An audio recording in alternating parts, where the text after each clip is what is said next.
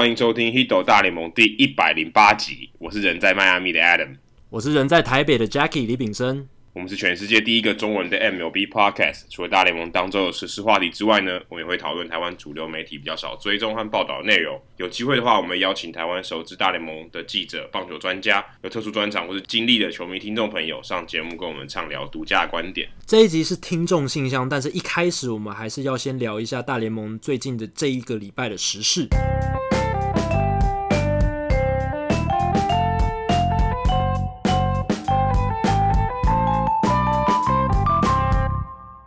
这一集的节目稍微晚了一天啊、哦、上线，可是也刚好可以搭到一个就大联盟在在在讨论的话题，就是 Jackie Robinson Day。那每一年这个时候，其实大家都会回头看一下 Jackie Robinson 到底在那当时的时代做了哪些事情，然后也让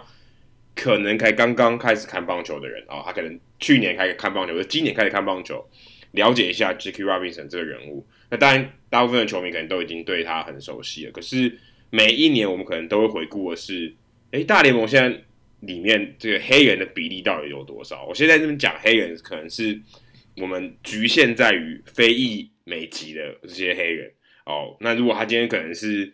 哦，你说中南美洲的、呃、拉丁美洲的这些球员，虽然看起来是黑人哦，但但是我们要，我们不是要故意贬低，我们不是用肤色来区分人，而是说他看起来颜肤色比较黑，但在我们的定义里面，他并不是黑人。那真正黑人就是这些非裔美籍的黑人，他们比例其实是越来越少。因为你看 Jackie Robinson 那时候，当时当然他是第一个，当然他的比例非常非常低。可到了到了现在，曾经有一段高峰又往下降。那现在几乎可以看得到，大概大概大概将近三成吧，都是拉拉美球员。而且这些拉美球员还算是可能比白白人哦，我们一般说白人平均水准可能还更高一点。可能还负还可能还负担的是，呃，更重要的角色可能是炮手啊，或是比较强力的终结者，所以可能在球队的这个形组成上面，但白人可能比较多是呃先发投手，这个就这这一个刻板印象，但事实上也就是这种分布如此。那 Jackie 刚好有做了一个嗯、就关于 Jackie Robinson 日，然后刚好配合大联盟球员比例的这个这个报道。那 Jackie 跟我们分享一下，在现在大联盟里面黑人的比例到底有多少？对，其实大联盟每一年他们都会刊出，就是他们开季的时候球员名单里面球员族种种族族裔的一个比例的组合这样子。那今日美国就 USA Today 他们就有报道这一个报告。那二零一九年大联盟开季的球员名单里面，包含所谓的伤兵名单，还有限制名单，总共有八百八十二人，里面只有六十八个人是非裔美籍的球员，就是我们所谓的黑人球员，比例只有百分之七点七。那大联盟三十支球队里面有多达十一支球队的二十五人名单里面，黑人不超过一个，而且这十一支里面有三支球队里面完全没有黑人球员。那其实黑人球员就像刚刚 Adam 讲的，过去十年来其实比例下降了蛮快的。呃，这至少这十十多年，从二零零五年开始，黑人球员在大联盟的比例都不到百分之十。那大概近五年都落在百分之六到百分之八，相比于 Adam 刚才提到，在呃一九七零年代、一九七零八、一九八零年代，其实它有一个高峰，黑人球员比例在呃三四十年前达到一个高峰，那那个时候大概是百分之十五到二十之间，那一九八一年的百分之十八点七是最高点，所以大联盟其实过去二十年来一直在讨论说，诶，黑人球员的比例一直在下降，那我们是不是要去想办法吸引更多的球员，黑人球员进来，那前一任主席 Bob s i l i c 他就觉得说，诶，增加黑人球员的数量非常重要，所以他们做了很多，呃，比如说在美国比较呃黑人黑黑人比较多的地方，一些社区办一些活动，然后希望可以吸引黑人的小朋友来参与棒球运动。不过，呃，我最近看到另一篇文章，他讨论到其实数量黑人球员的数量并不是真正的重点，因为黑人。占美国籍的职棒球员的比例本来就不多，大概只有百分之十一。然后黑人占美国总人口的数量呢，根据呃大概五年多前的美国人口报告、人口调查报告，大概是百分之十三左右。所以你这样子去看的话，你如果这样从这样的角度去看，你就会觉得，诶，大联盟球员里面百分之六到八是黑人球员，这样比例其实没有低到很夸张，因为黑人球员还有黑人。占整个美国的总人口本来就是一直在下降的，因为为什么？因为过去三十年来，美国这个拉丁美洲的移民一直涌进来，拉丁美洲移民涌进来，所以呃，不只是人口里面拉丁族裔的人口变多，连各个职业运动，棒球最明显，棒球的拉丁美洲族裔的球员上升的比例非常快，所以其实这可能才是真正造成诶，美国职棒黑本来是以白人跟黑人为主体。现在人口组成出现变化，涌入了很多拉丁美洲的球员进来。那不止黑人的球员比例减少，其实连白人的比例也是一直在减少嘛。因为黑，因为拉丁美洲包括亚洲也有球员一直进来，所以这是一个原因，这是一个黑人球员比例减少的原因。另一个原因是 NBA 还有 NFL 在最近的四五十年崛起的非常快，尤其是 NFL 就是所谓的美式足球。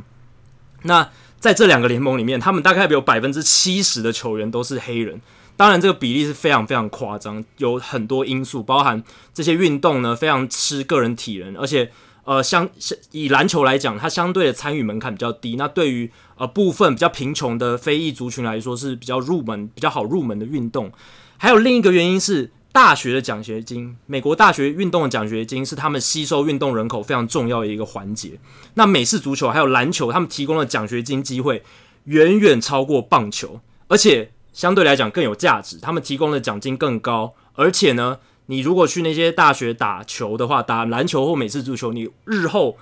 更快可以进入职业联盟，就是最高等级的职业联盟，而且赚赚钱的速度相对来讲一开始是比较快的。所以种种诱因之下，造成呢很多。黑人、非裔族群的人，他们可能会更愿意投入 NBA 跟 NFL，所以这一切种种原因之下，造成了大联盟这几年来黑人球员的比例不断下降。但是也不代表说人数变少，或是人数就不多，是一个大联盟唯一的问题。因为大联盟无聊，所以造成黑人球员不想要来参加大联盟，这是一个呃可能有瑕疵的说法。或许我们要从更全面的角度去看这整件事情。回到 Jackie Robinson，他其实一九四七年进入大联盟之后，他不只是打开黑人进入美国职棒的大门，他也让刚才 Adam 提到的所有拉丁美洲族裔肤肤色比较深的，其实他也为这一些球员打敞开了大门。因为早期知道美国他们种族歧视很严重的时候，是只要不管你来自哪里，你是不是非裔的，你只要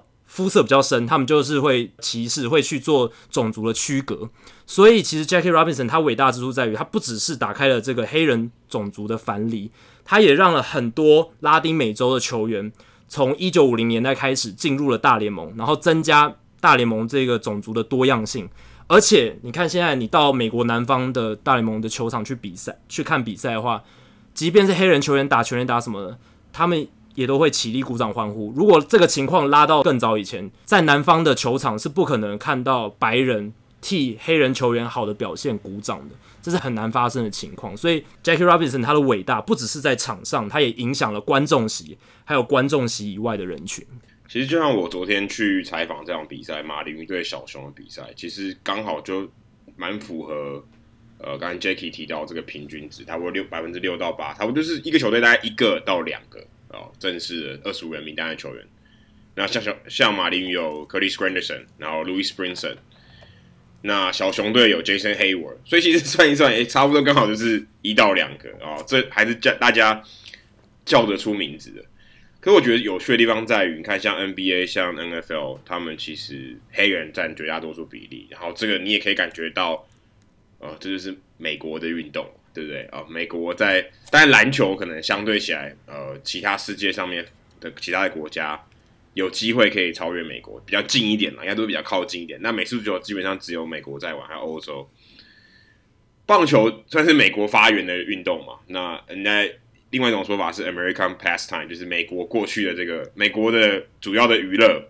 那其实现在已经大部分可能有一可能有将近百分之三十到四十的比例，已经不是真的说美国人在打了哈。那你看哦，可能今天美国美国的家庭去看比赛，哎。发现都都是拉美的，拉美拉美的族群在打。你说把它变成呃美国的这个过去的这个荣光，好像也有点不在。所以我觉得还是有一些他们觉得，哎，这个是美国发源的运动。那当然美国人要应该要争气一点嘛，对不对？当然他们应该会这样想，所以他觉得这可能是一个问题。当然，呃，刚才讲到那些升学啊、金钱的诱因，我想也是呃，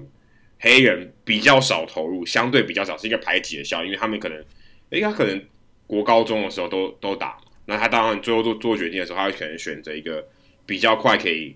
可以兑现哦，可以可以得到钱的一个方法。那棒球相较起来，他呃培养期间比较长，那他真的要很快兑现，当然是比较难一点。但是棒球生涯，我觉得也比篮球跟呃美式足球场，所以这是一个抉择。有人选棒球，有人选美式足球，有人选篮球，那可能就是呃个人不同的选择。那这个时间的这个长短，可能造就了黑人去选择其他的，像篮球和美式足球的一个的一个趋向。你看，像冰球，冰球黑人就超少的，嗯，对不对？对，那其实我觉得这个趋向几乎没有，但还是有，但是相对起来就少很多。所以我觉得。嗯，也许这是一个问题，也许不是问题，那就看未来。诶，也许大联盟在推广棒球上面，真的有对黑人族群下面多下一点功夫，也许是一件好事。对，而且呃，最近 Adam Jones 这个大联盟算是黑人球员里面声量最大的一个球员嘛，因为他总是发言非常积极嘛，然后很愿意针砭时事。那他最近就发言说，因为呃，Manny Machado 这两年其实他被很多比较传统派的球评说是。啊，打球不认真啦，没有使出百分之百的全力啦，然后觉得他打球散漫啦。其实以前对 Robinson Cano，大家如果还记得，也是有这样子的批评。那 Adam Jones 就替自己以前当了七年的前队友说话，他就觉得说这一些对 Many Machado 的批评都是不正确的。他之所以会被这样子定位贴标签，成为一个诶打球不死、打球不认真或者是很散漫的球员，单纯只是因为他的肤色，他来自拉丁美洲，他的肤色比较深，所以这一些比较传统派的球评或是一些老棒球人才会这样子批评他。而且 Adam Jones 的措辞非常强烈了，他说 Manny Machado 之所以会被贴这样的标签，百分之百是因为他的肤色。那其实这个问题我们之前。讨论到 Juan Soto 的时候，也有谈到勇士队的球评曾经诶、说 Juan Juan Soto 的一些问题。那也有人质疑说，是不是因为 Juan Soto 他的来历是多米尼加的，所以会有这样子的质疑。然后还有包括 Yasiel Puig，Yasiel Puig 他比较个人风格色彩非常强烈，但是也有很多传统派的棒球人他看不惯这样子的行为。然后我后来仔细去想想，也发现说，诶、为什么像 Bryce Harper？他在球场上展现他的情绪的时候，大部分人会说啊，他是一个非常奔放、情感奔放的球员。但是如果今天是一个拉美的球员，他甩棒，他做出一些比较夸张的动作，可能就会被一些呃人批评说啊，他是不是呃太嚣张、太不尊重比赛？当然，有人也是对 Bryce Harper 有这样批评，但是相对来讲，因为 Bryce Harper 他的白人身份，或许大家对他的。的质疑没有那么强烈，对于拉丁美洲的球员的质疑，我个人感觉是比较浓厚的。而且还有像 Gary Sanchez，大家如果还记得，去年他当然也是有一些个人问题，一些球场上的因素，造成很多人批评他说是不是打球不够积极，不够不够，对啊，不不够用力，用尽全力这样子。那这个问题确实也在诶 Jackie Robinson Day 的前夕这一段时间引发了美国棒坛的一个关注。哎、其实我反而觉得。我觉得美国就是大联盟需要这些我们说形一个塑造一个反派形象的人呢，因为 Bryce Harper 其实某种程度上我觉得也算是蛮反派，因为你看他如果到其他的球场啊，不是费城的球场，他基本上是会被虚的。他在马林运球场也会被虚的，人家认为就是你就是一个爱钱的人，然后有点高傲。我觉得我我我不会先入为主说是肤色来区别这些，Manny Machado 也一样。他也是会有人喜欢他，有人不喜欢他。其实我觉得这对于棒球界来讲，我觉得是好事。只要他认真打球啊，我们说认真打球就是他乖乖打球，不要吃药啊，场上表现表现得好，我觉得其实就很好。因为喜欢不喜欢，有反派角色，有有低调的 Mike Trout，也有奔放的像 Javier Baez、Francisco Lindor 这些人。我觉得有个性上的这个区别啊，我觉得对于整个。棒坛我觉得是好事，因为你等于塑造这个人的形象嘛，鲜明的形象。有人喜欢 Yasiel Puig，也有人非常讨厌他。那我觉得这是好事。我觉得对于棒球界来讲是好事，因为他有一个个性。就纵使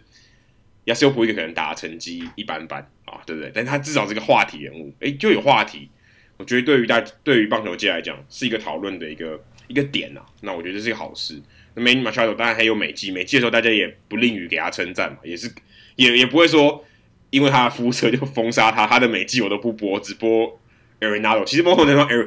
，Arenado 也不算是美国人嘛，对不对？如果你真的要这样区分，而且事实上，Manny Machado 才是美国人，他其实是领美国护照，他是在迈阿密长大的，所以我觉得这个是，我觉得 Adam Jones 在这个发言，我个人觉得是有点太，好像感觉到我是受害者，我就所有都不管，我就把它归到肤色啊，好像。好像好像不必这样了，我我个人觉得是不需要这样。当然，你不能说种族歧视不存在，但是你不能因为你受到委屈哦，甚至我觉得还好，那你就觉得就是因为我的肤色，嗯，我觉得这样有点太不好，无限上纲的感觉。对啊，有点无限上纲。但如、嗯、那那没像呃，Adam Jones 之前在在 Boston 被弄被讲一些这个种族歧视的话，那的确是发生存在，那是真的没错，那也是因为某少部分的人。但你不能说棒球界因为 Manny Machado 的肤色或他的背景，就说我把他塑造成反派就是故意的哦，他不是他不是正义之士。我觉得这样这样其实说法也不太公道了。那其实这一个这一个礼拜，我觉得还有另外一个话题，也延续了我们刚好上一次讨论到 Acuna Junior 啊、哦、签约的事情。他队友 Ozzie Albies，我觉得签了一个更夸张的合约，已经我就不知道是不是他没看新闻哎、我有点，我有点怀疑他是不是没看新闻，还是只看了某一些新闻。签七年三千五百万的合约，三千五百万合约已经已经低于 m i t r o 一年领的合约。他签七年，而且 Ozzie Albies 去年他还入选明星赛，诶，其实他是一个不管说未来啊，至少他现在是一个明星赛等级的球员，只签这个合约，当然。当然，他还有很长一段时间才进入到自由球员市场，所以一部分是稀释掉这个。但是以他现在的表现，你说平均一年领五百万美金，我觉得相当于一个中上段后援投手的薪水，然后是一个主力二垒手，我觉得这实在有点太超过。我觉得已经算是对于，我不确定他自己是不是这么想，他对于球员工会是投下一张不信任票，也是非常大一张。我是说，我不相信你们在二零二一年会把这个劳资协议修得更好啊！我不认为我进入到自由球员市场，我可以领到更高的钱。假设假设他呃自由球员市场大概，我相信他应该可以领个二十二十个 million，我我觉得应该不太不太超过。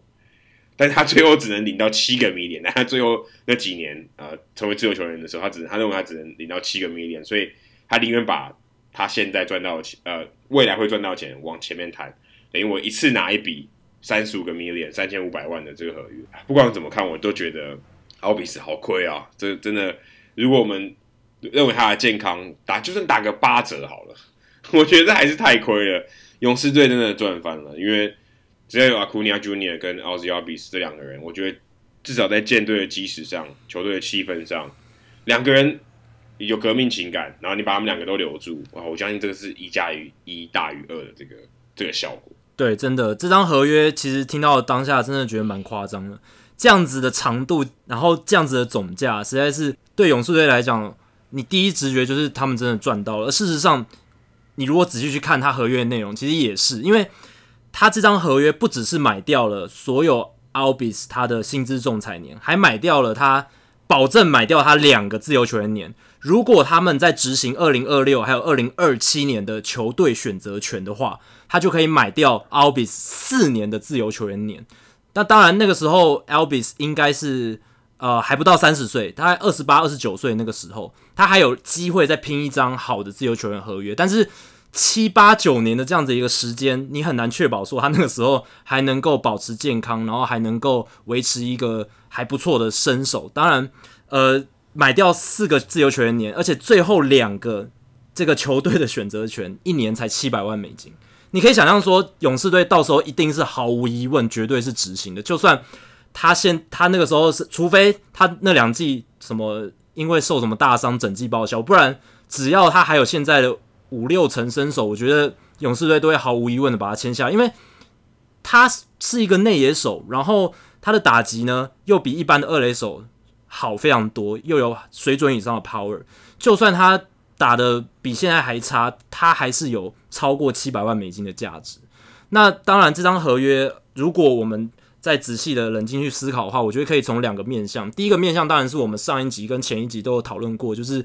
呃，其实球员他们在很年轻的时候，他们无法预测接下来几年会发生什么事情，因为像 ALBI 他自己就有切身之痛，他在十九岁的时候二 A 的季后赛，他就因为诶挥一个界外挥挥棒，然后打一个界外球，导致手肘骨折。错过了那一年后续的季后赛，而且他预计本来要参加亚利桑那秋联，他也错过了。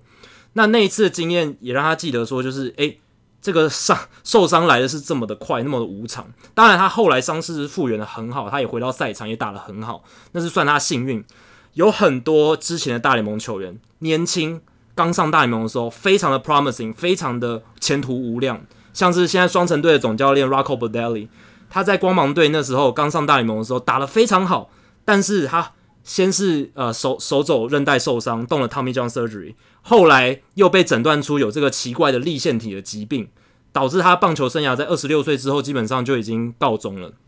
另一个 Grady Sizemore 也是，他年轻的时候是五拍子的选手，他跑手都没问题，但是他也是后来屡屡受伤，在还没有拿到一张真正非常大的合约之前，就已经。没办法成为一个很好的球员了。还有 Jeff Francoeur，他二零零五年刚上来的时候，哇，金就是金手套等级的防守，然后打击超打击率超过三成。可是自从那之后，他的打击率有就再也没有超过三成，而且也再也没有入选过明星赛。他也没有拿到就是所谓明星球员应该有的那一张大张的合约。那包括像呃，当然 Francisco Lindor，他当然是还是一个在巅峰的状态，只是。他前几年拒绝了一张破亿美金的延长约嘛，那现在你看他现在受伤的问题，本来说诶开机一两个礼拜就会好了，结果现在一直拖拖拖拖拖，好像到现在还没有完全的康复。那他未来的身手会不会受到这个伤势影响，你也很难说。那 Corey Seager 现在呃他从他们叫 surgery 回来，他之后的打击状态可不可以复制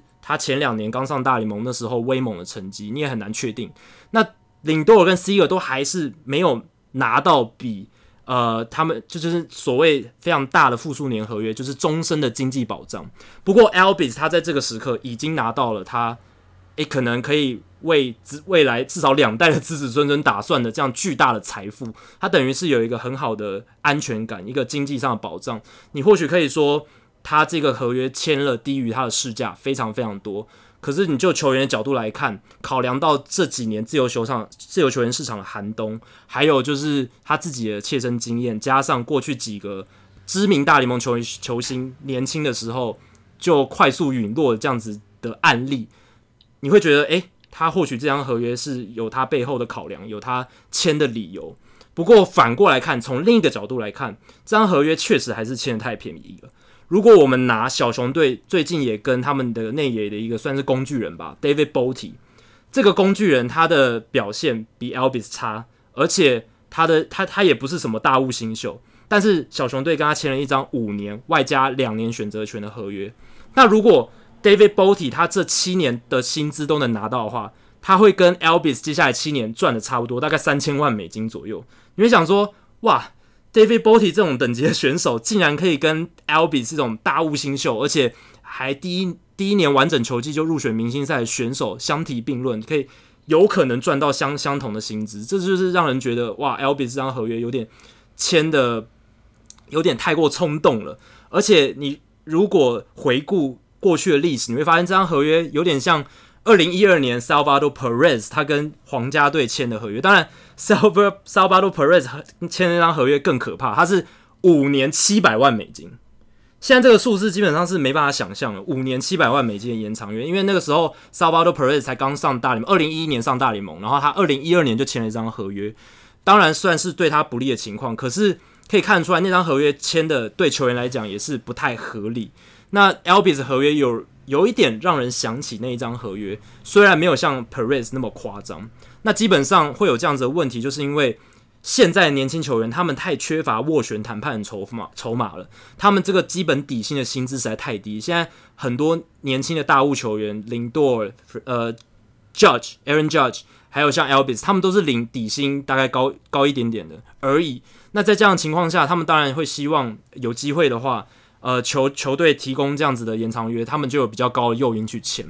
那所以球员工会就像刚刚 Adam 讲的，他们确实在这上这上面要负起更大一点的责任。在接下来下一年下一章二零二一年的劳资谈判协议，应该要帮年轻球员争取更高的底薪。那我我有在读的一个美国职棒的专家 Joseph，他是说希望可以把联盟的底薪从五十几万美金提高到一百五十万美金，这样子的话，或许就可以降低减少这种年轻球员签对球员过度有利的延长约的情况。我觉得一方面是球团或是可以说整个媒体制造一个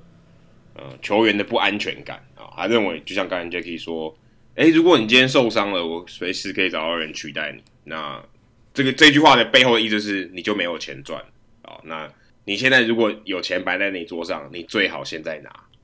当然，这个部分就是球员缺乏他对于未来他自己价值的期待。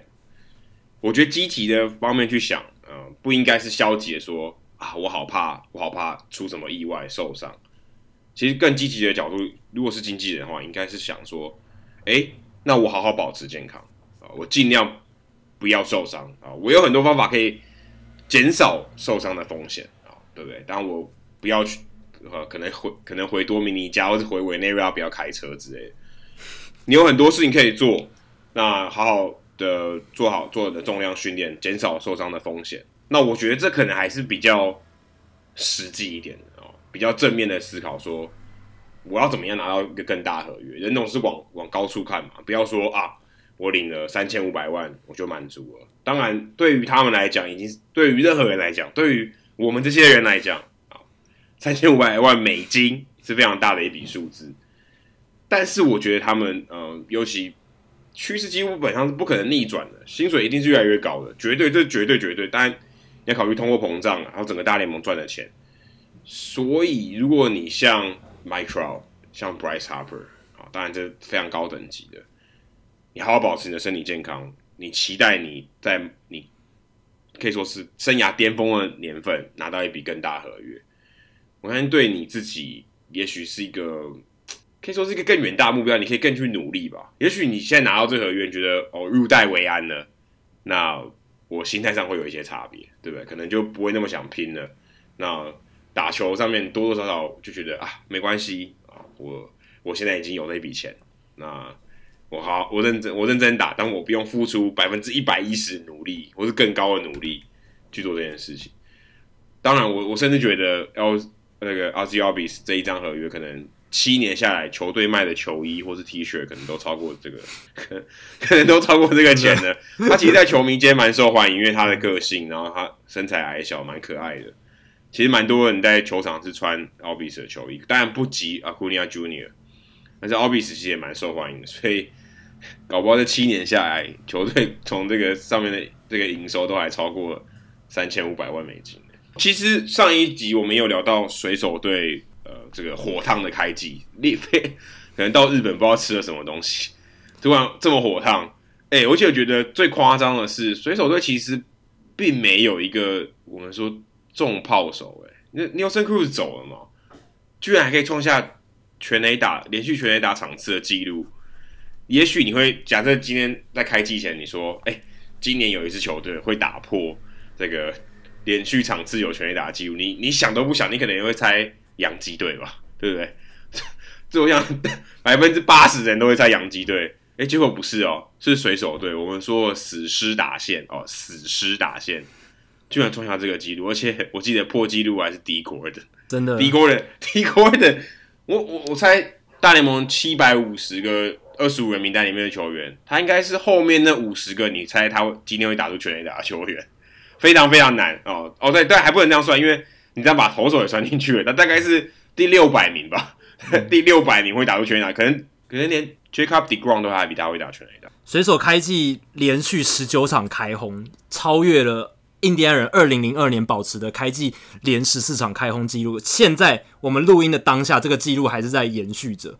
但是呢。他们最近吞了四连败，先是被太空人横扫，然后今天又被印第安人击败。那其实我上礼拜有写一篇文章，那那个时候水手是在连胜当中，然后那时候战绩最佳是到十三胜二败，全联盟最好的战绩，而且那个时候他们的得失分差也是全联盟最好的。但我那时候就写文章说，其实嗯，水手你如果仔细去看他们实质的表现的话，会发现其实他们打线确实还算不错。呃，有有炮，也有所谓的所谓的打击率高的打者，但是他们的防守非常惨烈，而且他们的投手阵容也没办法让让人期待。我觉得他们开季会达到这么好的高潮，完全是因为开季的时候所有球员不约而同都达到了他们今年可能最高峰的状态。假如他们接下来战绩没有像去年的大都会队 跌得这么惨的话，应该也不会超过。我觉得不会超过八十五胜，最高应该不会超过八十五胜。我觉得会落在八十胜到八十五胜之间，还是应该会跟季后赛交错而过。大家如果还记得去年大都会队开季的时候非常可怕，也是十二胜三败，十二胜二败，很好的战绩。结果他们后半季打了只比马林鱼还有另一支球队啊，精英队。马林只只比金队跟马林鱼队还好而已，就是他们下半季被轰得非常惨，所以他们下半季崩跌的非常严重。那其实原因还是在于他们本身的实力就不是特别的好。那水手队今年在打击上面开季的时候，他们受到运气的影响蛮大的，因为他们的预期加权上垒指数就是 Stacks 根据这个击球出速还有击球仰角一些击球品质的数据去判断一个预期值，这个预期值呢，其实是比他们实质的表现还要低蛮多的。低低低的程度呢，大概是全联盟第二高的，所以代表说他们其实开季的这个长打的炮火，还有他们场上的实质的得分的效益是有点被膨胀的。再下来看他们的防守，他们的防守呢，今年防守实在是有够惨，他们团队失误现在二十三次，领先全联盟，而且是领先非常多。第二名的小熊可能只有十五、十六次而已，而且他们的进阶防守数据 DRS（Defensive Run Save） 就是守备分数，也是大联盟最差，而且差的。幅度也是非常可怕，他们现在是负二十八，那倒数第二名的大都会是负十五，所以这个差距是已经拉开了，代表他们防守真的不太行。我在说话的今天，他们今天又发生了两次失误，非常的呃不不够专业了。然后投手的投球均速，他们的投手先发轮值五个里面有四个都是所谓的软球派投手，除了。呃，Kikuchi 就是巨石雄性以外，巨石雄性他的直球均速可以到九十三英里，可是其他 Marco Gonzalez、Way LeBlanc，包括 Felix Hernandez，他们的先发投手，其他人速球均速都不到九十英里哦，所以以这样子的轮值来看，其实是很难让人乐观的。他们的整体的投手投球的速球均速是目前全大联盟最低的，跟全大联盟最快的。大都会相比的话，差了五英里。大都会现在投手的速球均速是九十四点五英里，然后水手大概是快接近九十，就是不到九十英里。在这样的情况下，其实我对他们投手未来的表现不是很乐观，因为在现在当代就是棒球非常强调要呃速球派，而且要有压制力，三三振要比较多的情况下，尤其打者的素质越来越好。如果你没有好的速球，你在控球稍微出状况的情况下，就很容易被痛宰、被打爆，像。呃，软球派投手 Kyle Hendricks、Wade LeBlanc 这一种，他们如果没有办法把球精准的控制在边边角角，Dallas 开口也是，他也是要靠把球控制在精准的边边角角，才能够在大联盟生存或者投出好的成绩。那大家知道，水手的这些其他投手也不算是以控球为非常非常出名的球员，所以我个人是不太乐观。那确实，我的那我那时候写说，呃。他们那个连胜的最后阶段是对到皇家还有白袜，那接下来的真正的考验是接下来他们对上太空人还有印第安人这两个系列赛，结果可能是运气刚好比较好，结果真的写完之后，他们面对太空人还有印第安人目前都是输球的状态，而且太空人对他们是算蛮轻松的这样清汤的概念。那接下来水手的表现呢，可能呃不会像开季的状况这么好。那接下来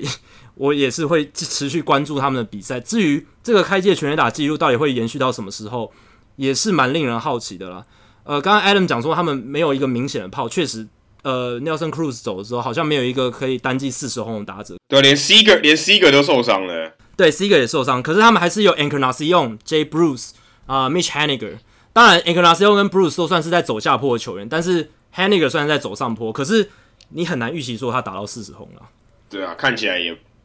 四十轰，可能要他表现真的蛮高档才有可能。好，接下来我们进行一个月一次的听众信箱。虽然现在录节目录到这里已经超过半个小时了，不过我们今天还是有听众信箱。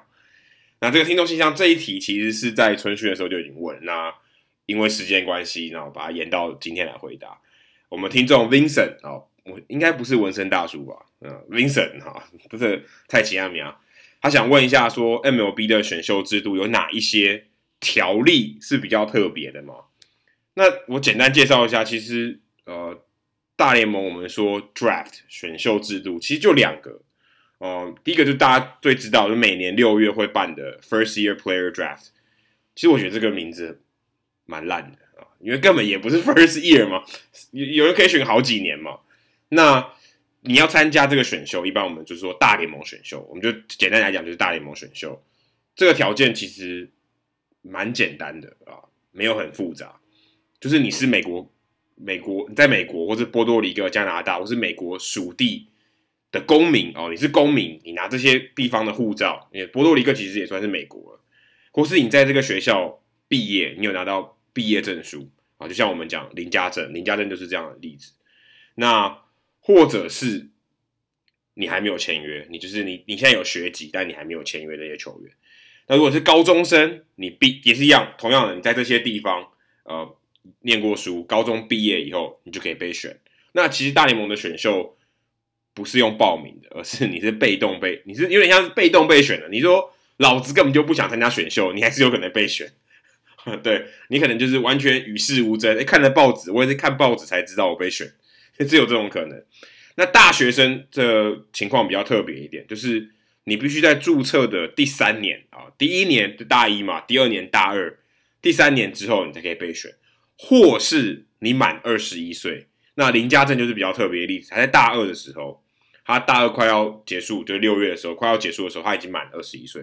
所以他在大二的时候就已经可以被选了。那他在高中的时候被选了一次，水手队选了他。在大学的时候，呃，这满二十一岁大二的时候又被选了一次，太空人选了他。不过他选择继续念大三，所以接下来大三今年的六月，他有可能会，他还有资格再被选一次。事实上，他还有两次啊，大四毕业的时候还可以再选。那之后的话，就等于就是呃，等于就自由球员。那透过这些方式。球队可以选他，那这是最最一般大家最常见谈得到选秀的。那如果你是念的是 Junior College 或是 Community College 社区大学的话，你不限年级你都可以选，你可能念大一就可以被选。像我们之前上过节我们节目的苏博豪，他就念就是 Glendale Community College，他其实就是念社区大学。社区大学的话，他等于就是 OK，你随时都可以被选，等于某种程度上来讲，你随时都可以离开学校了，应该这样讲，就这个意思。那选秀的话也。大家也很清楚，其实就是顺序就是倒过来嘛，所以我们讲，呃，你如果你打全全联盟最后一名，战绩全联盟最差的话，那就得到状元签，所以反过来就是这个这个顺序。这这个顺序的，我相信大家都该蛮清楚的。另外一个大家其实也算是蛮熟悉，如果你在呃你看大联盟有一段时间，然后你有听过王维中的这个消息，我相信也是因为王维中或是更早期像 Johan Santana 的这个。情况你才会知道规则五选秀。那这规则五选秀就是，呃，在整个球队体系里面，你只要是非四十人名单，我们可以说四十人名单其实就算是一个一个保护名单的概念，一个保护名单的概念。那如果你呃没有在这四十人名单，其他的球队是每一年是有一个机会可以选择你的。那这个你如果选了这个球员，就像王维中当年，呃，酿酒人从海盗队把他选过来，你如果选了这个球员，你就必须把他放到。呃，二十五人名单，也就是大联盟名单里面，等于他整季不管他人有没有在大联盟，他整季的名单，他必须在大联盟的名单里面，你就要用掉一个名额。所以其实这个限制，呃，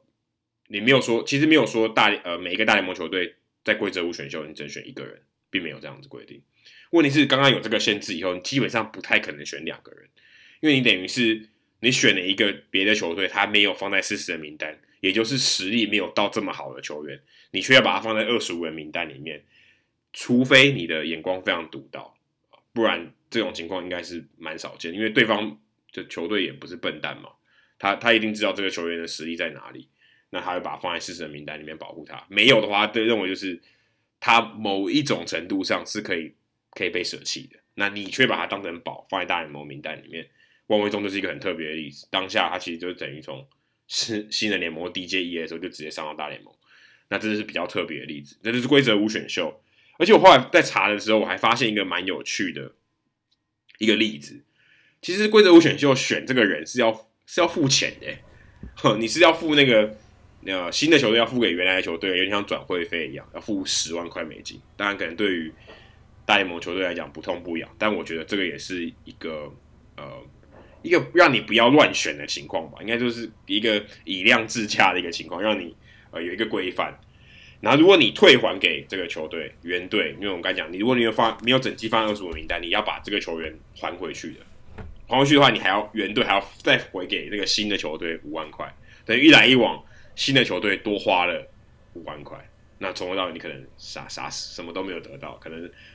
可能有一个球员来这边练练练兵，然后说啊哦不行，那我再把它退回给你。所以我觉得退回去这概念蛮蛮蛮怪的啦，就是哎那。那我原本打一打，然后又回到原来的球队，好像租借一样，足球的租借这样一样。好，那再回到说选秀，选秀本身，常常会谈到说这个顺位，你常常会看到一个很奇怪的名字叫做补偿选秀啊。补偿选秀其实，我觉得大部分的球迷可能也搞不是太懂啊。在在制度改之前，以前的补偿选秀其实是有分 Type A 跟 Type B 啊。其实我看这个。定义的时候，我个人也是觉得蛮奇怪。其实我也不知道他们怎么选。他就是说，同一个位置，你表现前百分之二十的球员，那百分之二十，我不确定是用薪水还是用什么，但是我确定应该不是薪水，应该不是薪水，应该是他的成绩表现。Type A 前，如果是同一个位置，就像 Ozzy a l b i s 他的二垒手前百分之二十的球员，他属于 Type A。Type B 就是二十到百分之四十。那如果你失，假设你这个球员 Ozzy Obis 成为了自由球员，那就是 Type A 好了。他成为自由球员和其他球队签约，那你勇士队呢？就失去 a l b i s 这个球队的球这个球队，他在隔一隔一年，他就可以选，诶，跟隔一年吧，就是他休赛季的那一接下来那一年，他就可以获得一个第一轮选秀权，还有第一轮跟第二轮中间一个补偿选秀权，也也有人称三明治选秀权。那如果是 Type B 的话，哦，他可能是百分之二十到百分之四十的球员。原队可以获得一个补偿选秀，但是新的球队，刚刚其实忘了提到，新的球队，呃，如果你 Type A 的话，新的球队签下这个自由球员，你要把你的第一轮选秀给原来这个球队，好像是一个补偿一样，就是我们说补偿选秀，好像你失去了这个球员，那我补一个给你，那你签下这个球队的，签下这个自由球员的球队，他就要失去一个第一轮选秀。Type B 的话就不用失去选秀，但是原原来的队伍可以获得一个补偿选秀。不过后来这个些规定全部都取消了。全部都改改变了，现在不要分 Type A、Type B，你只要获得，你要看的是这个球员，这个成为自由球员的这个球员，他是否有获得前大联盟，就大联盟前一百二十五大的合约。我算了一下，大概百分大概六分之一，等于你只要是前六分之一的球员啊，自由球员，你获得的合约是前六分之一的话，你相当于就等于 Type B，那你呃，你原来的球队就可以获得一个补偿选秀，补偿选秀权。像今年的响尾蛇，应该说这个休赛季的响尾蛇，他失去了 AJ Pollock 跟 Patrick Corbin 这两个球员，当然都获得很合理，当然获得前百分之一百二十五大的合约，所以今年他们就获得至少，刚除了这两个球员以外，还有获得其他的补偿选秀，所以他们在今年选秀前的七十九个顺位里面，七十九个顺位大概相当于可以一个球队大概轮到两次，两次多一点点，他们就获得六个选秀权。啊，他等于是其他人的将近三倍之多，所以他等在七十九顺位之前，他可以累积非常大的选秀权，但有一部分可能是因为交易或什么，所以这个可能就是一个，嗯，为了要平衡啊球队互相竞争，那你因为你失去了自由球员，那我补一个给你，然后希望这个尽量在这个竞争性上面可以达到一个公平所设计的一个制度。当然，你觉得可能觉得很怪，我也某种程度上我看起来也觉得很怪，因为其实大联盟选秀。离到他到自由球员是一个非常非常非常长一段时间，那这个东西的你可以用你靠这个来平衡，嗯，可能真的平衡的价值很有限。另外还有一个比较特别的是，我、哦、之前曾经写过在林家镇去年选秀日的这个这个情况，那其实有很大一部分就是因为签约金的额度。那在你的每一个顺位，假设因为你在选秀前你就知道说，呃，你会是哪几个顺位嘛？你的每个球队你都知道哦，已经排好，就好像。你在玩 Fantasy 的时候，呃，你在三十分钟前你都知道你的顺位多少，所以你都知道你是第几顺位会拿选到什么，会会会可以选选择球员。那嗯，大联盟也有这样的情况，你会知道你现在第几顺位。那每一个顺位呢，你都会有一个签约金额度，这是一个参考值。所以如果等于是你算你把所有的额度加起来，你就会有一个签约金的上限。那如果你真的最后付超过这个签约金的上限的话，你是必须要付豪华税的，等于是一个罚款。就说，OK，你今天没办法用这个价钱签下这个和这个球员，你要付更高的钱的话，OK，那你要你可能要付罚款这样子。所以如果你选了没签，等于你的额度就用掉，等于像呃，像运动家在第九轮呃第九顺位选的 Kyle Murray，他等于就是花了当下我记得应该是两三百万的这个这个额度，可他却没有签。那不是等于浪费了嘛？等于我我浪费了两三百万额度，我也真最后没有拿到这个球员。所以其实他们在选择这些球员的时候，尤其在越前面的顺位，他们是考虑的越详细的。他们会考虑说，哦，这个球队这个球员有没有机会真的被我签下来？然后大概是用什么样的价码？像之前我们提到过，Royce Lewis 前年的这个选秀状元，他的价值，他的这个签约金价格比第四顺位的 Brendan McKay 还要低。那他之所以会成为第一顺位，也是因为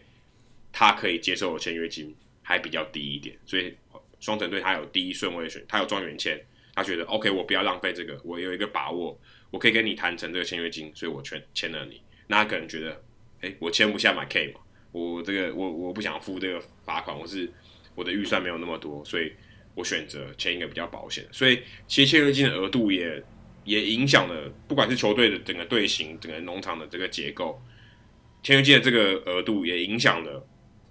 呃，球队选选择谁啊？你是不是愿意接受这个签约金？我的额度是多少？我希望我不要浪费这个额度，也是一个在选秀当下一个很重要的一个条件。那也是呃，之所以林家正当时没有被选，没有在他合理的，没有在他理想的这个。选择的轮数顺位上面被选走一个很大的原因。那大家有兴趣的话，可以搜寻啊林家珍的超级选秀日。我其实在这里面有有提到说，他们在这个选秀会上这个过程呃做了哪一些决定，可以参考一下。好，接下来是言尾久志的问题。他问说，酿酒人新的球季让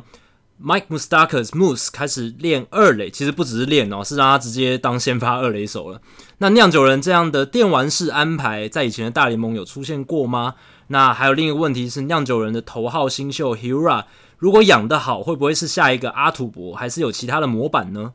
呃，我想先回应穆斯 Mike Mustakas 这件事情，其实他的防守没有大家想象中那么差了，可能是因为他身材样子看起来比较笨重，所以大家可能会直接觉得说他的防守很差。但其实你如果去看他从皇家队时期担任三垒手的一些进阶防守数据，还有基本的防守数据，你会发现他其实表现的还算不差。呃，在皇家当三垒手的期间呢，他的表现大概就是联盟平均一般般的防守的三垒手。那其实他转任二垒手的时候，他去年其实就守二垒守了，诶，去年还没有守二垒，但是去年他有守一垒，其实他的表现也没有太差。那今年守二垒到目前为止的表现，其实也在联盟的平均值，代表说他的表现呢是可以过得去的，不是说。像我记得之前呢，Ryan Brown 他刚上大联盟的时候，他当他当三垒手，他曾经当过三垒手，那个是只能用惨不忍睹四个字来形容。那 m u s t a k a s 绝对不是那样，他是可以撑得了台面的二垒手的。那而且还要考虑的因素是，守二垒的话，因为这几年大联盟布阵非常盛行，所以其实你身为二垒手，你的守备范围不需要这么大，因为球队都已经把你摆在球最可能被打到的位置上面了。所以其实，就算你的移动能力没有很强，像 Moustakas 这样，但是你如果有不错的臂力，然后你的第一步的判断还算 OK，基本上你也是从三垒守二垒，基本上也是可以的。他们去年也有让他们的三垒手 Travis Shaw 去守二垒，那其实他的表现也算不错，不会说非常崩盘那么可怕。那我觉得其实跟酿酒人布阵有关系，因为酿酒人是全大联盟诶布阵次数比例最高的一支球队之一，尤其来到今年，他们目前在呃，今年度他们的布阵比例是百分之四十三，全大联盟排名第三高，仅次于太空人还有马林鱼。那他们对左打的布阵尤其的盛行，就是百分之超过六成的比例都有摆出布阵，所以他们是一支非常喜欢布阵的球队。那这会帮助守备范围比较小的球员，他们不需要呃吃太多移移动的这样能力。那而且呢，酿酒人他们的游击手是防守很好的 Arcia Orlando Arcia，他可以 cover 到一点呃 Mustakas 的防守范围。另外，他们替补板凳上还有 Hernan Perez，所以在比赛后半段，呃，如果呃酿酒人有大概两三分的领先，这时候球队想要靠守备组上来去守住后面的分数的话，他可以派 Hernan Perez 调调回二垒，再去做其他的移转。呃，因为 Travis Shaw 其实是很好的三垒手，所以把他摆在三垒也算是合理。那 m u s t a k a s 被调到二垒的话，他是一个 average 的二垒手，所以在布阵很多又有替补 Hernan Perez 的情况下，其实他是一个呃蛮合理的决定。那像这样子把突然把一个守了可能快十年三垒手的球员调到另一个位置，这在过去的大联盟其实确实不多见。可是我觉得近年来这样的情况会越来越多，因为现在大联盟趋势就是这样，道道奇队带起来的。需要更多这种多功能守卫的球员去增加深度、增加调度的弹性，而且甚至有一些比较呃数据派的人士已经在提倡说，以后也许可以让那一种打击能力很好但守备能力很差，或者是不知道要把它摆在哪里的球员，你就每一局都把它换守备位置，把它调在对方打者最不可能打到的地方，比如这一局守左外野。然后另一局守三垒，在下一局守二垒之类的，不断的调动他，让他摆在对方那一局的打者最不可能把球打到的位置，甚至每一个出局数都换个守守备位置，让他基本上不会被球打到。那这样子的话，他站在场上，其实他守备就不会去造成你球队的负面影响，然后他在打线里面还是可以发挥他的价值。当然，这是一个非常非常极端的做法，大联盟目前为止还没有出现这样子的做法。不过，这几年费城人，我记得他们在春训里面有尝试过，就是比如说让呃 RIS HUSKING 守左外野，呃下个打者或是下个半局就把他调到右外野，这样子不断的调动来调动去，调动来调动去。那这几年有偶尔有几场比赛也可以看到二垒手跟比如说什么外野手不断的互换之类的，这样这样子的一个情况，这都是因为进阶数据的关系。那大家都知道说，诶，这个打者的打击怎么样？这个球员的防守怎么样？他的打击习性最不可能打到这边，那我就把。防守能力比较差的球员先摆在那里之类的，这样子的布阵，这样子的调度会越来越多。至于 Keston Hiura，他是算是酿酒人农场里面现在最好的一个大物新秀。那 Baseball Prospectus 这个棒球指南，他给他的模板呢是 Jonathan Scope 不是阿土伯，是现在双城队的内野炮手 Jonathan Scope，其实是很合理的，因为 Hiura 他跟 Altuve 其实是不同形态的打者，Hiura 他的 Contact，也就是他的击球率不像 Altuve 那么好。Altuve 是呃手眼协调非常优异，然后基本上就是要让球棒碰到球的人。但是 Herrera 他比较注重他的长打能力，他的三振率比较高。那 Altuve 他小联盟时期的三振率都在百分之十一左右，Hiura 他现在是百分之十八左右，呃保送率大概落到落在百分之六到百分之八之间。那这个这样子的一个数据的模板其实是跟 Schoop。他在小联盟时期是比较像的。那 Schoop 上大联盟之后，他的三振率上升到百分之二十一到二十五。那其实专家也都预期 Hiura 他上大联盟之后，他的保送率应该也会，呃，他的三振率应该也会从百分之十八上升到呃百分之二十出头左右。那这会是他上大联盟的一个选球跟三振的一个模型。那如果这样子依照他这样子的成长曲线下去的话，因为他的长打能力比较好，然后他的手眼协调也算不差。就会很像 Jonathan Scope 因为 Hiura 他其实保送也不是特别的多，他不是那种特别有耐心的选手，所以有点就像 Scope 目前现在的样子。，Scope 他基本上就是他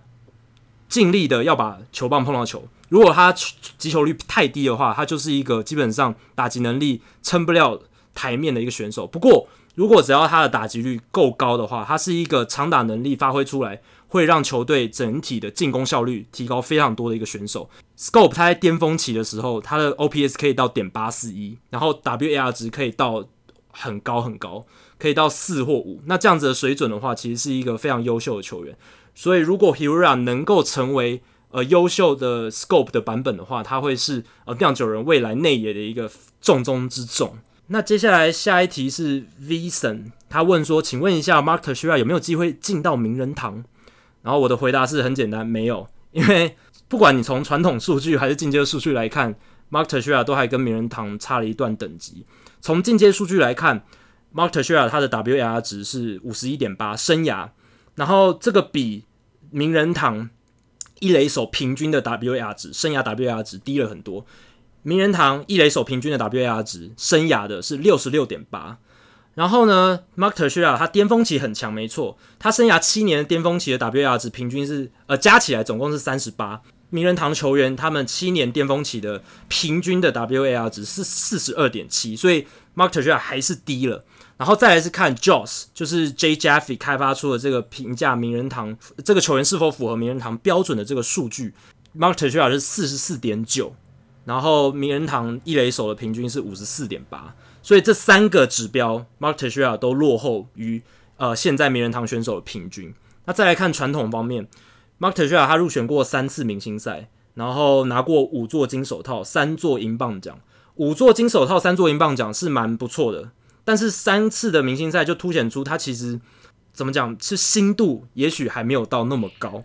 应该是他在同一个时期，他比不上其他的一垒手吧？因为你想明星赛。就入选两到三个一垒手吧，对不对？他当然有可能被排挤掉。他当然表现不错，可是他可能在当时的一垒手里面，他不是前面前三名。当然，他打了很久了。对，真的，因为他同期有很多非常出色的一垒手，Albert Pujols、呃 Prince Fielder 等等这一些。当然，他的锋芒会被有一点压下去，但是呢，不得不说 m a r t e r a 确实是一个长期算蛮稳定的选手。很可惜的是呢，他晚年因为呃在洋基队晚年的时候，他手腕屡屡受伤，有大概两年的时间呢，他都因为手腕伤势出赛非常少，缩短了他的职业生涯，也让他的传统累积数据变得不是那么出色。他的安打数只有一千八百六十二支，基本上你安打数没有到两千支，以一垒手来讲，非常难进入名人堂。然后他生涯的全垒打数四百零九支，二垒安打数四百零八支。都觉得好像还差了这么一点，就是也许到四百五、五百会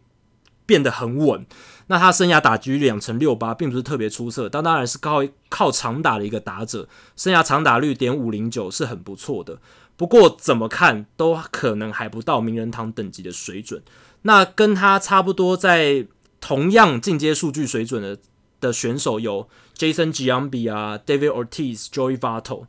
那 David Ortiz。他有季后赛的光环，还有这个大明星的这个光环的加持，这方面都比 Bartolo 优秀，所以这三人里面，David Ortiz 应该会入选名人堂。然后 Jason Giambi 因为有禁药问题，然后再加上他的传统数据也不是特别理想，就是安打数不够多啦，所以应该也很难进名人堂。Joey Votto 则是要看他接下来几年的表现。不过 Mark Teixeira 我是认为没有机会进入名人堂，有点听起来有点残忍。但他现在算转任媒体，也算做的不错了，跟 ERA 差不多走同样的 走同样的路。当然他没有 ERA 这么这么高调奢华。讲到高调奢华，大联盟今年也蛮花钱的哦。这个台军先生应该先生吧？他想问一下，呃，今年二零一九年基袜在伦敦的比赛的看法。那那个时候他可能有可能啊、我们可以看到林子伟在系列赛出战。那想请问，请教 Adam 和 Jacky 会到现场采访吗？我来先说一下，大联盟其实会会进军到欧洲啊，其实已经算是美国的四大职业联盟里面可以说最慢的，甚至已经迟到非常非常久了。像 NBA，如果我在查这个资料的时候，其实我还蛮讶异，NBA 在这么晚啊才打过例行赛。其实，在二零一一年。多伦多暴龙跟纽泽西篮网才到伦敦打过第一场例行赛，二零一一年呢，可他们之前很早之前，在一九八四年，Jackie 还还没有出生，我都还没有出生的时代，纽泽西篮网和飞凤凰城太阳其实就在米兰，在意大利打过季前赛。那这段期间，一九八四到二零一一中间打过非常非常多次季前赛，但就是没有例行赛。NFL 呢，其实也算是推行。呃，把这个运动推到纽呃，推到欧洲，尤其是伦敦，算是最近这十年来非常不遗余力的。其实，在二零零七年，他们就已经有例行赛，而且他们在欧洲也有一个啊、呃，算是什么，自己成立一个附属联盟，好像一个独立联盟啊、哦，就像像大联盟可能在呃拉丁美洲自己成立一个，有点像有点像澳洲职棒的概念，就是大联盟在那边辅助。办一个联盟啊，一样也是推广，为了推广这个运动。那那时候其实已经也有呃 NFL Europe League，就是欧洲联盟。那以前现在名人堂球员 Kurt Warner 也打过这个联盟。那也有另外一个独立的是美式足球联盟，是 EFL European 呃 Football League。那其实他们在在这里面也有，而且他之前在在在之前其实就很像是一个农场的概念，那就培养这些球员，然后可能可以回到美国本土去打，所以其实还蛮多球员都是美国球员，有点像是到那边打一个嗯表演表演赛这样子的概念。那 NHL 的话就更早了，在一九五九年就已经有了，最近他们有在欧洲打过比赛，因为美国的职业运动到欧洲去打，而且一打还打二十三场比赛，我看到这个看到这个历史史料的时候，觉得还蛮压抑的，二十三场比赛。在十座的城市巡回，就两队，波士顿棕熊跟纽约游骑兵。我一打打二十三场比赛，不知道怎么安排的。对手一直换，对对手都同样的连续打二十三场比赛，应该也是蛮无聊的。那今年大联盟他们诚意算诚意算蛮够的，一一就是一找等于找两支豪门球队嘛，除了道奇队可能没有找。那洋基跟红袜算是大联盟最有名最有名气的两支豪门球队，还有小可能还有小熊。但这两支球队来来到欧洲去打，而且还打例行赛哦，我觉得算是可以给足了面子。而且其实是让大联盟推广到呃，如果说像中国或是像台湾、韩国、日本，其实对他们来讲，语言上也有优势。他会宣传这些球员上面，哎，都讲英文嘛，大部分都讲英，主要语言是英文。相较起其他的欧洲国家，他们选择英国，我觉得是语言上更有优势，而且他们也懂得利用这些媒体的宣传。我看到一个新闻是。呃，三在三月的时候，StarHub 上面有写说，哎、这个系列赛的票卖的比辣妹合唱团，但辣妹合唱团已经很久了，可能 Jackie 还不知道辣妹合唱团是谁，卖的这个票比辣辣妹合唱团的演唱会还好哦，听起来好像好像蛮受欢迎的、哦。然后最近有一个呃，在社团我们有 po 一个呃一个英国人老英啊啊、哦，老英听起来怪怪，但就是英国人、哦，辞掉他工作，然后开要到美国来看。这个一百六十二场比赛，所有的主场都去看，好像也算是一个算是一个不错的媒体宣传，告诉大家说，哎，其实英国人也有在看美国的棒球哦，但好像是一个连结这样。那之前陈子轩老师在第五十八集的时候也曾经分享过，他到刚好到英国看到，呃，那时候大联盟在这边做一些宣传，说，哎，大联盟希望来这边，呃，开开疆辟土啊，告诉大家说棒球好不好玩。那其实在我记得在节目里面，呃，陈老师是说，其实。受受欢、受瞩目程度蛮低的吧？就大部分其实还是对于棒球没有什么兴趣。但是，嗯，可能很难说。也许这一两年有点改变，而且大联盟现在开始更认真去推广这个运、推广棒球运动。在在英国，在伦敦，虽然目前棒球看起来还是我们说环太平洋的运动，就是大太平洋这两边啊，西西边跟东边，美国、日本、韩国还有拉丁美洲这些地方有在打。那欧洲基本上是一个。对于棒球是了解很少，可能就算有，可能欧洲最强应该就荷兰吧。可荷兰其实大部分也是靠库拉索群岛在打嘛。那荷兰本土但有一些棒球队，可是相较起来还是没有像环太平洋这些国家这么风行。另外，我觉得其实，在考量海外赛，比起日本、韩国、台湾，虽然韩国跟台湾还没有打过例行赛，其实伦敦还算是比较近的啊。大家美国东岸到西岸大概五个小时，所以其实他们常常东岸、西岸那样飞。纽约到伦敦也不过七个小时，所以其实没有很远。对他们来讲，其实家常便饭啊。那我觉得这个地点的选择上，其实也算是蛮合理的。另外我，我我我在做这个功课的时候，我我蛮好奇说，大联盟其实到底有多少来自英国的选手？因为同文同也不能同文同种，那讲讲怪怪。但至少是语言相通，而且可能受到美国文化有些影响的这些这些球员，其实非常非常少诶，只有四十八位。但四十八位已经比我想象多，但是大部分都是集中在一九三零年前哦，非常非常在二次世界大战之前的这些球员是是在英国出生，那基本上都是已经上一个时代的这些非常非常久以前的球员。那今最近的大概只有就只有十位啊，最有名的是 Bobby Thompson，其实这个名字我也没有很有印象，但是我查了一下，他出赛一千七百七十九场，入选过三次明星赛，也算是有点新度的球员。他其实是在呃英国出生的，所以其实英国跟美国棒球还是有一些连接。那我想今年吉瓦伦敦例行赛算是帮美帮美国职棒大联盟在欧洲算是我觉得算是蛮重要的一个一个尝试。他们毕竟拿最好的票房的保证，在美国也是最好的票房保证，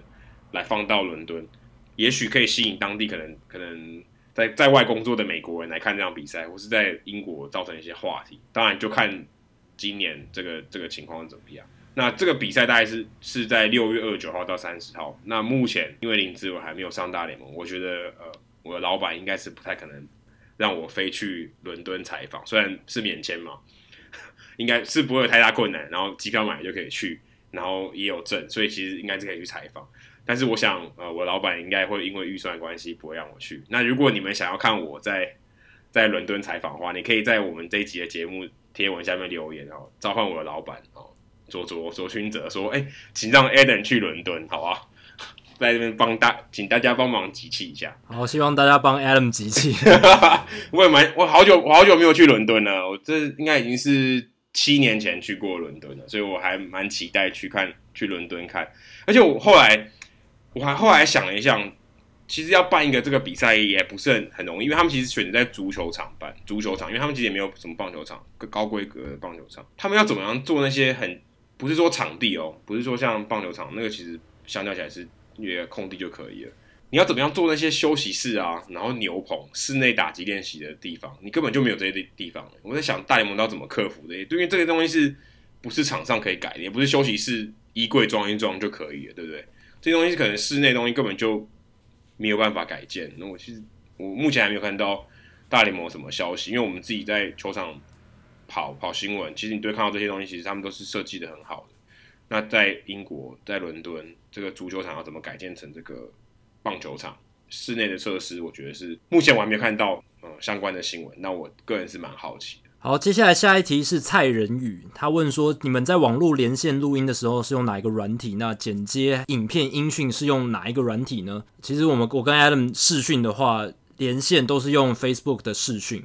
那剪接的话，音档都是用 Audacity，A U D A C I T Y，它是一个免费的公开的剪接音讯的软体。那它的操作非常简单，网络上都有免费的教学，所以这也是为什么我们鼓励大家也可以自己来尝试看看做 Podcast，呃，做自己喜欢做的内容的原因。因为现在门槛真的很低，Audacity 这个东西我没有学过，但是我也是摸一摸，马上就是没过多久就就已经熟了。那至于放上 YouTube 的话，我们我是用简单的 iMovie，然后就只是把音档还有一个图片这样子放上去，这样子，所以比较没有特别的地方，基本上就是用 Facebook 跟 Audacity 就可以呃完成一集节目的录制。好，接下来是羽次郎，他问一个比较庞大的问题，他 他写了蛮多的，那我帮他整理一下资讯。他基本上就是说，他希望投手打击可以被保留，因为他觉得国联采用投手打击的话，其实并没有影响他们的观众人数啊，而且大部分观众人数比较多的球队都是国联的球队，所以投手打击他认为应该不会让比赛变得难看，而且呢，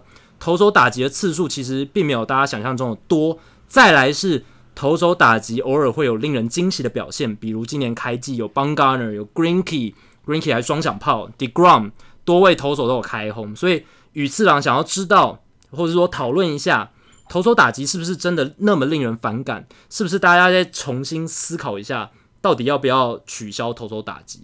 那其实我的回答是，其实投手打击的这个比例确实是非常非常低的。呃，在以全大联盟来讲，这过去十年来，投手打击这个打席数占总打席数的比例，从百分之三点二一路降到了百分之二点八，所以这个趋势是一直往下掉的。单看国联这个有打击制、投手打击制度的地方，投手打击的打击数占国联总打击数的比例也是不断下降，从百分之五点八十年前呢，下降到今年大概百分之五点三，去年是百分之五点一更低。所以其实呃，投手打击数占大联盟总打击数的比例呢，还有国联投手打击数占国联总打击数的比例，在近十年一直在减少。而且占比本来就非常非常少，我是觉得它根本不会影响到观众决定观众要不要去看比赛的原因啦。就算投手打击就是非常非常差、非常无聊，它也不会影响观众进场的意愿。而且这几年来讲的话，投球队其实都在极力减少投手打击的次数，因为投手打击对球队来讲不是一个好的打击表现。那我相信。这个趋势继续走下去，会让投手打击这个制度越来越没有意义，然后最后就会被取消，这是一个大势所趋。而且，嗯，第二个是投手打击，它有投手受伤的问题，而且近年来可能会问题越来越严重，是因为很多投手他们在呃可能国中毕业之后、高中毕业之后就没有再练打击了，非常多的投手都是这样。那你突然要求一个从国中、高中之后就没有再练打击的人，直接上场面对大联盟的投球，其实这不只是呃打不好而已，他可能也会造成受伤或是一些更大的风险，比起以前的球员来讲更大的风险。而且虽然投手还是偶有佳作，但那都是因为大联盟媒体这样放大报道的关系。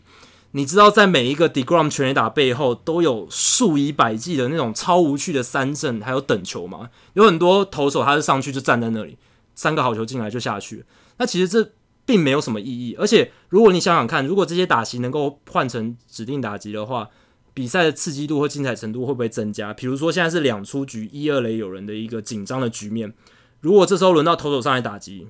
大概百分之九十九的机会他都可能出局，或者是打不好。但是如果今天换成指定打击，那个赛局的状况就会变得很不一样了。所以，呃，我个人还是觉得说，我我自己啦，我觉得投手打击确实没有那么令人反感，因为它还是一个棒球传统，然后它有国，它会让国联总教练的调度变得比较多元，然后代打代守这些球员也更有它的价值。不过，就是大势所趋，尤其这几年来。大联盟投手他们的打击表现越来越差，去年到了最低点，他们的 WRC Plus 就是加权得分创造指数呢是负二十五，去年是负二十五，负二十五什么意思？他们的打击表现比全联盟的打者一般的平均打者还要烂百分之一百二十五，就是一个烂两倍还有胜的概念，所以基本上是不适合上场打击的选手。然后再加上你看世界棒球趋势也是，基本上现在你如果成立一个职业联盟，你不会要求投手上场打击。而且大联盟分工也越来越专精，投手也越来越早不开始练打击。在这样的情况下，我觉得这个制度的存在必要性会越来越少，终究还是会消失。接下来有一个不愿意具名，但是他写喜欢一斗大联盟的某某粉丝，那这样我也不知道该怎么回答，我就称呼你某某粉丝。他说的是，呃，他很喜欢我们节目，他还介绍给他的未婚妻听，他未婚妻是一个资浅的棒球迷。那他每次听我们节目的时候，他都会问一堆问题，说。我们的这个门槛可能有点高，他听不懂。那结果他有一天他睡不着，他打开我们节目来听，就他就睡得超好的。那我们听了也蛮难过的，但是一方面如果我们正面思考的话，其实我们节目也还还蛮有这个附加价值的嘛，也也蛮蛮催眠的。那蛮适合有这些失眠困扰的听众朋友来听。那我觉得我其我们其实没有办法。让任何人听《Hito 大联盟》不睡着，因为我们也不会一直讲笑话。然后我们两个人，我们两个也没有露脸嘛，所以你可能也没办法有有一些动态的画面可以看。那如果我觉得想一个不要睡着方法的话，就是你在精神很好的时候听啊，或者是你站着听，好不好？你站着听应该很难睡着吧？你站着听睡着的话，应该蛮危险的啊。那这个可能就是 我可以提供的一点建议，因为。我真的觉得我们现在，我们因为我们要顾及大部分的这个听众嘛，那我们可能也不会讲的特别浅，我们可能也不是用报新闻的方式啊，像一般体育新闻，让任何可能没有在关注的人也可以看得懂。那我们可能会有一些基本的门槛。那如果你今天是一个刚入门的球迷，的确，我们也必须承认会有一点点辛苦，因为有些东西可能没有一些背景知识。但是如果你愿意听啊，可以慢慢听。或是你有任何问题，也都可以在社团或是在听众信箱发问的话，我相信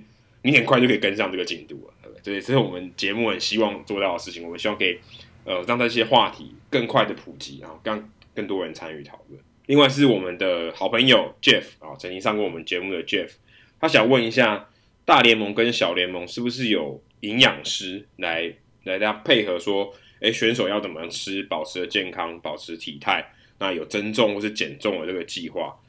那我可以确定的是一定有，但是因为大联盟的伙食基本上也不是也不是强制的，大小联盟其实都不是强制的，就是你们还没有规定你一定要吃什么，除非你真的太离谱啊。像我记得有一年那个 Pablo Sandoval 他来春训报道的时候，实在胖得太夸张了，所以球队就要求他要减肥，除非你是这种情况，不然不然其实呃营养师。他们当然会，他们会有设计一套菜单，但是这些是建议的，并不是像呃，我们说像训练员，你必须要上场要做热身，你必须做一定的重量训练，这些东西去做。而且我相信大联盟球员，因为他们赚非常多钱，他们对于为自己的成绩很要求。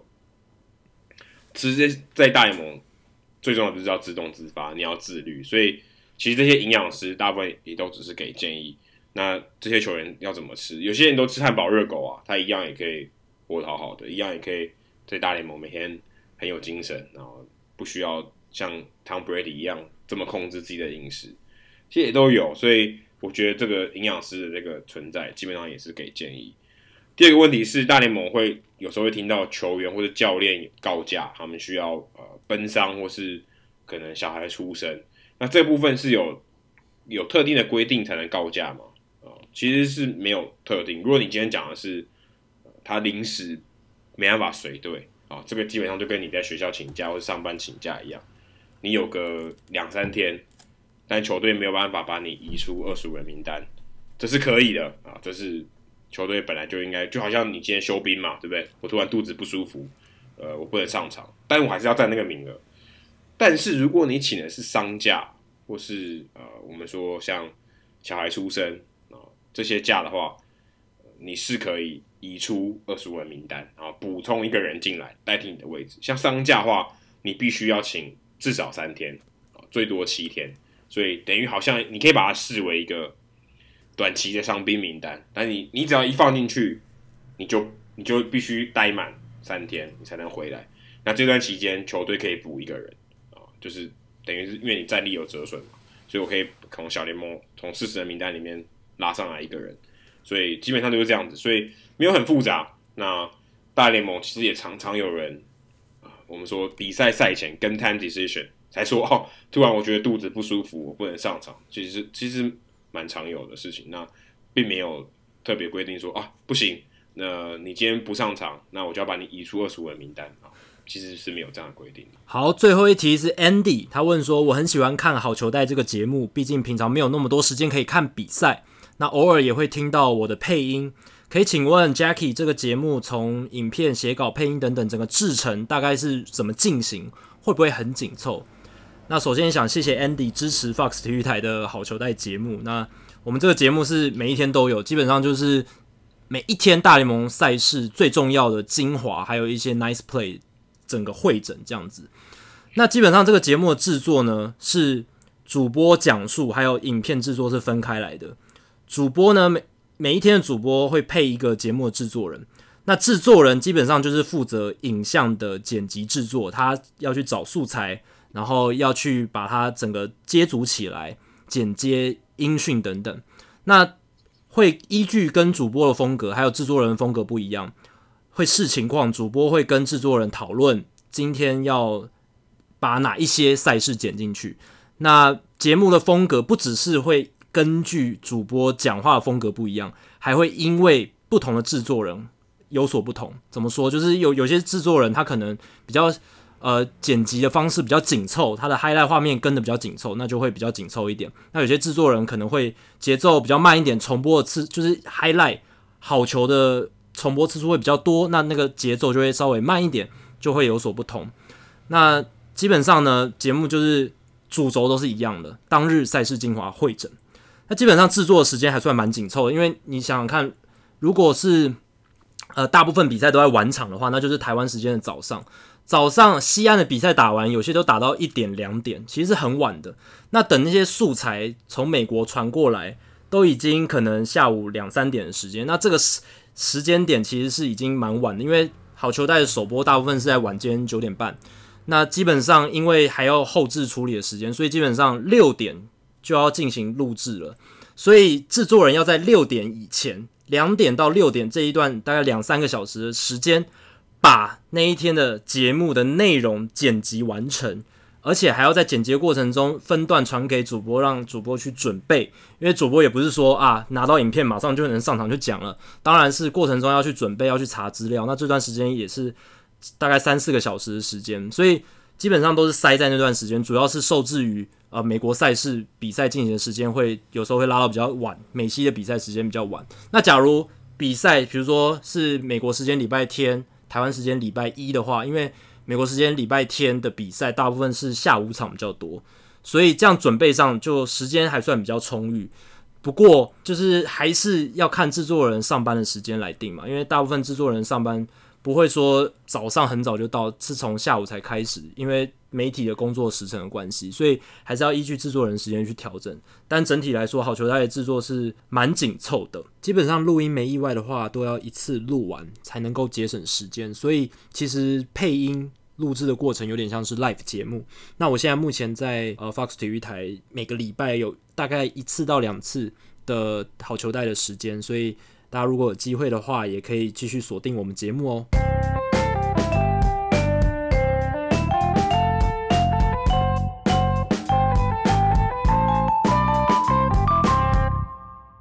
好，接下来进行本周的转学生周记。Adam 这个礼拜要分享什么故事呢？嗯，这一周我从亚特兰大到了辛辛那提，又再回到了迈阿密。那在亚特兰大到辛辛那提这个这中间的这个空档，中间有一天没有比赛，然后我就刚好去了呃，我们现在算是哥伦布台湾队啊，是等于是印第安人三 A 这个哥伦布快艇队的主场 Huntington Park。那我去那边采访三位台湾球员。那如果这个相关的这个采访报道，大家其实可以看 TSNA 的这个网站上面都有都有相关的影音。那其中有一个蛮有趣的是，我在现场看到呃赛前的练习。那时候胡志伟跟我分享说，其实他们在呃最近这一两年啊，呃，当然胡志伟是刚加入的嘛，他刚加入到这个球队以后，他发现，哎，其实这个球队他们也有在用。像我们说之前有讨论过的 Rapsodo 去做这些分析，就算在赛前，他们也会去看，嗯，这个投手在他固定姿势，或是他们在追求说，哎，你的转轴，你的这个球的转轴是不是有正，可以让你的这个转速这样的轨迹可以更好、更有威力。所以其实他们在赛前啊，因为我们之前我们去看春训采访的时候，因为春训其实比较像是一个调整或是练习的时候。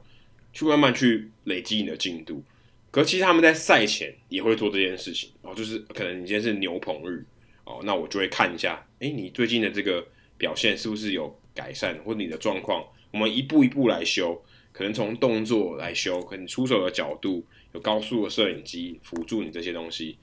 就在球就在球场里面去做这些事情，所以。其实我们之前的节目有讨论到，像 Dry Fly 这些东西，其实已经慢慢的，我们是可以从说可以说说从民间企业哦，已经有点打入到了这个系统里面。那其实像 Jacky 之前也有写过，像 Daniels Matt Daniels 也进到了巨人队的球团工作。其实这个都可能这个只是一个比较大的事件。那其实很多在小联盟，或甚至说可能不职位不是这么高的人，其实他们都已经有在球团里面。在做这件事情，就算连小联盟，我们可以，嗯，应该怎么讲？预算比较拮据的情况下，他们也会去做这件事情。所以，其实这在大联盟已经是一个显学，而且所有的球员其实可能在这一两年内，也慢慢会必须要去接受，在小联盟的成绩都要去了解说，哦，你投球的时候的转轴、转速，是你评呃，是评价你。这个球的品质，嗯，的这个变化球、速球的品质，一个很重要的一个关键。所以，而且它是一个数字，所以你看得到你的进步嘛，对不对？你今天转速多少？这个铁铮铮的数字，你一看就是知道。那以前如果你没有这个数字，你可能只能说我自己感觉不错，呃，看得到尾劲，但是你没有办法有一个很好的测量。一旦你有一个很好的测量，你就可以知道说你有没有进步或是退步。所以在小联盟这个层级，其实他们就已经有去。已经有在注重这件事情了，所以我我相信未来有朝一日这些东西也会传回到台湾，因为台湾有很多小联盟球员哦，可能不管大联盟球员、小联盟球员，慢慢会把这些东西带回台湾。这些训练方式，我相信会改变台湾可能接下来十年或十五年、二十年接下来的东西，因为这个一些科技也越来越普及。另外呢，我后来到辛辛那提啊，我去跟一个老朋友见面，他叫 Dennis，他之前在。我在跑球场的时候，他曾经跟我算搭讪嘛，因为那时候我去红人队的名人堂看看展览，然后我戴了一个中华队的帽子。他一看，哎、其实真的会看得懂中华队帽子的人啊，尤其是美国人，基本上非常非常少，可能万分之一吧，可能万分之一。有时候在机场的海关会被搭讪，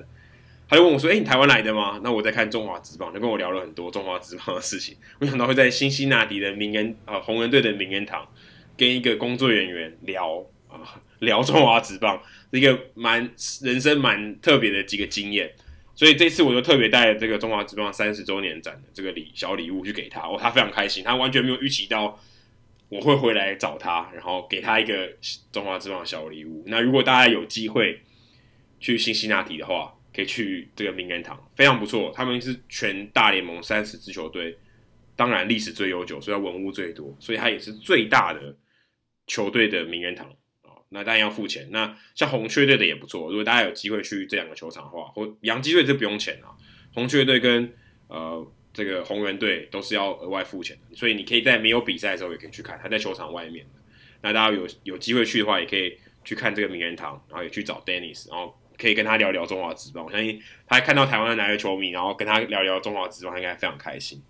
另外，我也刚好趁机哦，辛辛那提的朋友很多，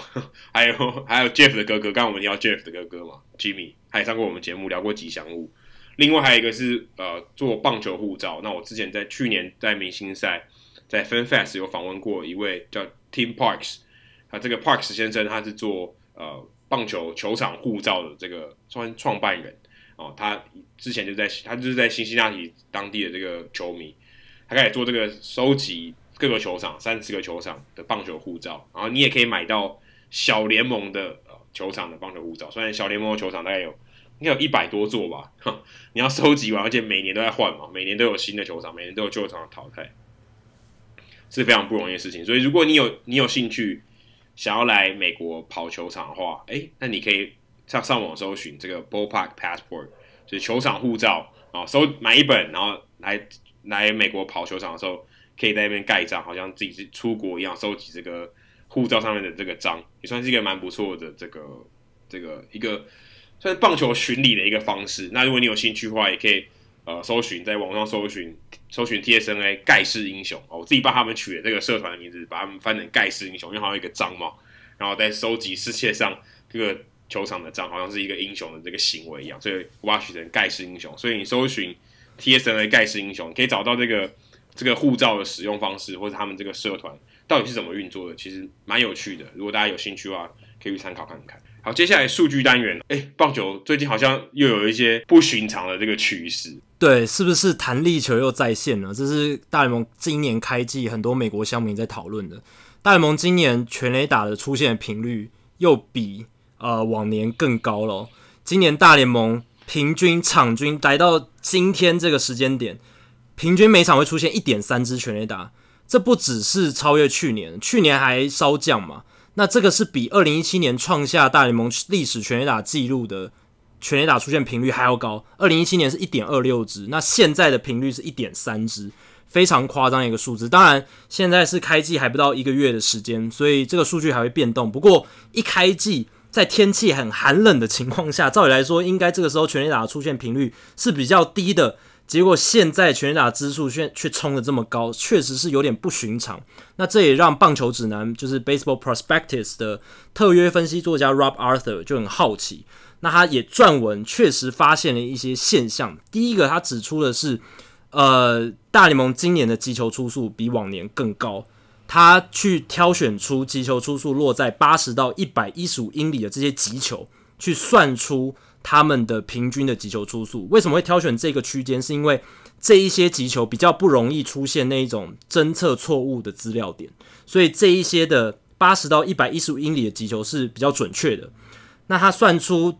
二零一九、二零一八、二零一七这三年这些击球他们的平均出速，发现二零一九年。九十六点九英里的这个平均初速是这三年里面最高的。二零一八年是九十六点四，二零一七年是九十六点五，所以今年九十六点九是已经到逼近九十七英里，非常非常高。那这个样本数大概是六百颗击球，就是二二零一九年现在大概有六百颗击球的样本，所以其实这个样本已经算蛮，已经不算小了，是可以显示出一些趋势的。那另一个是。他在四月初还有另一篇文章，他这他分析大联盟今年还有前几年用球的空气阻力系数。那这个东西其实是你不用拿到真的球，你就可以去分析的，因为它是用去算说投手出手到飞进本垒板这一段时间所丧失的速度，就可以算出大联盟棒球的用球的空气阻力系数。因为丧失的速度等于说空气阻力减少了它多少的速度值，那这个就可以去算出呃这个物理特性。那 Arthur 他算有算二零一七、二零一八，然后今年也有去算。那其实空气阻力它对棒球飞行距离影响是非常大的。Arthur 说。空气阻力只要减少三个百分点，可以增加飞球大约一点五公尺的飞行距离。那这样子的改变就会增加全联盟百分之十到百分之十五的全垒打产量。所以，些微的空气阻力系数的改变是可以呃造成很大的全垒打的影响的。那他二零一七年的时候就指出，那一年的全垒打暴增跟空气阻力系数降低有关，而且那个是后来大联盟有。请专家做报告证实这件事，他们也证实说跟空气阻力系数降低有关，就是球变得比较光滑一点，空气阻力系数比较小。那今年开季大联盟棒球的空气阻力系数又创下了更低，比去年绝大多数的时间都还要低的一个数值。那这个数值因为它运算方式比较复杂，Arthur 在他的文章里面有用表格呈现，看得出来是呃比去年大多数时间都还要低的。那在这样的情况下，呃这个。今年的球的样本是五千颗球的样本，所以其实也是蛮足的，所以代表说今年的球空气阻力很有可能真的比去年还要低，而且低的程度大概是跟二零一七年的水准差不多，代表今年的大联盟用球或许会造成全垒打产量的再度暴增，继去年比较降低之后，今年又回升到可能二零一七年水准，甚至。呃，比二零一七年更高。那接下来到底会不会创下新的全垒打单季的记录，就拭目以待。以上就是《Hito 大联盟》第一百零八集的全部内容。如果大家喜欢我们节目的话，欢迎加入《Hito 大联盟》在脸书的社团《Hito 大联盟讨论区》（H I T O 大联盟讨论区）。按加入，回答三个简单的问题，就可以进入社团，跟我和 Adam 还有其他上过我们节目的来宾以及其他听众朋友一起讨论棒球，分享棒球的乐趣。如果大家有任何美职或棒球的相关问题，欢迎上我们的官网 hitomlb.com h i t o m l b.com 上面填写发问表单，我们会尽可能在节目一个月一次的听众信箱单元上面统一回答、讨论、分析大家提出的想法还有问题，就像我们今天一样。那如果大家想要订阅我们节目的话，也很简单，只要上我们的官网 hitomlb.com 上面就有订阅方式的解说，不管你用电脑、手机、平板，作业系统是 iOS 还是 Android，都可以免费订阅。另外，我们也有在 Spotify 上面上架，所以如果你有使用 Spotify 的话，也欢迎在 Spotify 上面订阅我们节目。最后，希望大家到 iTunes 的 Podcast 专区，在 h i d o 大联盟的页面底下帮我们评分还有留言，让还没有听过 h i d o 大联盟的朋友能更快速的了解我们的内容还有特色。今天就到这里，谢谢大家，拜拜，拜拜。